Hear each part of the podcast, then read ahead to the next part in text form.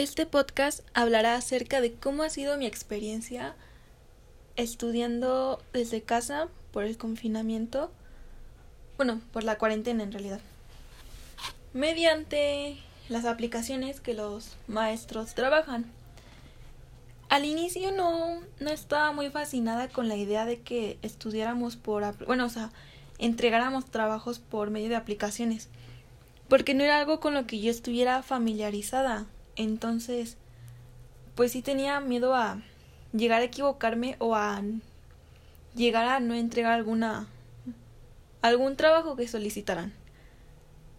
Pero mm, bueno, la aplicación por la que estamos enviando trabajos y recibiendo igual apartados para para dejar ahí el ¿cómo se llama?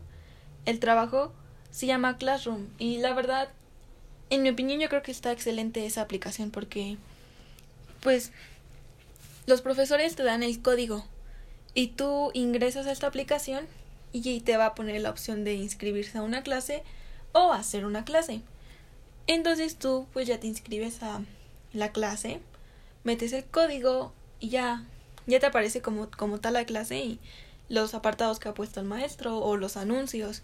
Y así, y la verdad está increíble porque te ya una vez que el maestro coloca el apartado de la tarea, tú puedes entregarla antes, o sea, ajá, la puedes entregar antes sin necesidad de hacerlo el mero día. Y también puedes añadir comentarios privados.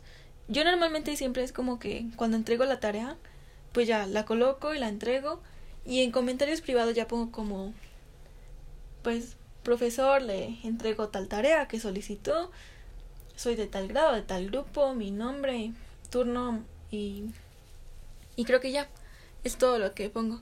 Aparte también, como tus comentarios aparecen con tu correo electrónico, ah, porque esa sí funciona la aplicación, con el correo electrónico que tienes. Y los profesores nos pidieron que la cambiáramos a nuestro nombre, entonces aparece iniciando por nuestros, por nuestros apellidos. Eso es uno. Aparte, Ah, creo que nada más ha sido una maestra la que nos ha hecho como son como videoconferencias, aunque tenemos la camarita apagada, pero son como videoconferencias.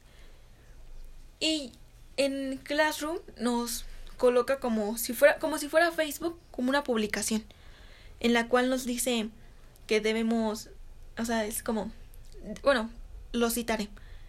Alumnos, favor de favor de conectarse a la una a, a Zoom, porque así se llama la otra aplicación que utilizamos para las videoconferencias, Zoom, con el siguiente link. Entonces ya nosotros, o bueno, mínimo lo que yo hago, es que cuando me pones apartado, a la hora que solicito, pues yo ya tengo la aplicación de Zoom. Entonces ya nada más toco el link y me manda luego luego a Zoom y ya entro a la conferencia o ah, la conferencia que está dando la maestra. E igual esa aplicación es súper útil porque ahí mismo te da las opciones de si prender tu camarita o no prenderla, de prender tu audio o no hacerlo, si quieres compartir alguna imagen igual y cuando puedas salirte y así. Lo único malo como que le vería eso es que ah, si te llegas a conectar un poco tarde de lo que mencionaron, pues estás como que en espera y hasta que el anfitrión, en este caso los maestros, se dan cuenta que estás ahí es como cuando ya pues ya te pueden meter a la clase, ¿no?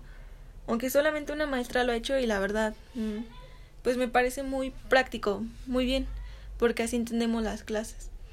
Igual hay maestros que nos han estado dejando videos para que entendamos el tema y bueno, a mí me han servido demasiado porque sí entiendo bien el tema. Podría decirse que igual mejor que estando en la misma clase, presente. Pero igual me alegraría que otros maestros lo hicieran como...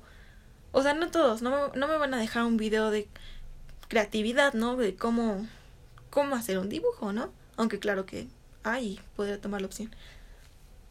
Pero lo que me refiero más es como las materias, como matemáticas, biología, física, que sí lo hacen, o sea, sí, sí lo hacen y me gustaría que lo siguieran haciendo. Si es que esto llega a... Si es que llegáramos a estar todavía en cuarentena el siguiente ciclo escolar. Mm, ¿Qué propongo para que la situación de confinamiento prevalezca? Pues yo creo que todos los profesores trabajen la aplicación de Classroom, porque yo creo que tengo 14 materias y de esas como cuatro profesores no no están en Classroom o sí, como cuatro. Entonces, a veces a uno se le olvida porque Classroom tiene un apartado en el cual te señala las tareas que tienes hoy y las tareas que tienes para mañana o cualquier otro día. Las tareas que ya entregaste y las tareas que aún no entregas. Entonces, a veces a, ti se te pasa por estar haciendo las, las tareas. Se te pasa que tienes que entregar otras aparte por correo. Entonces, sí, a mí sí me gustaría que todos los profesores pues se pusieran de acuerdo y que todos trabajaran con Classroom.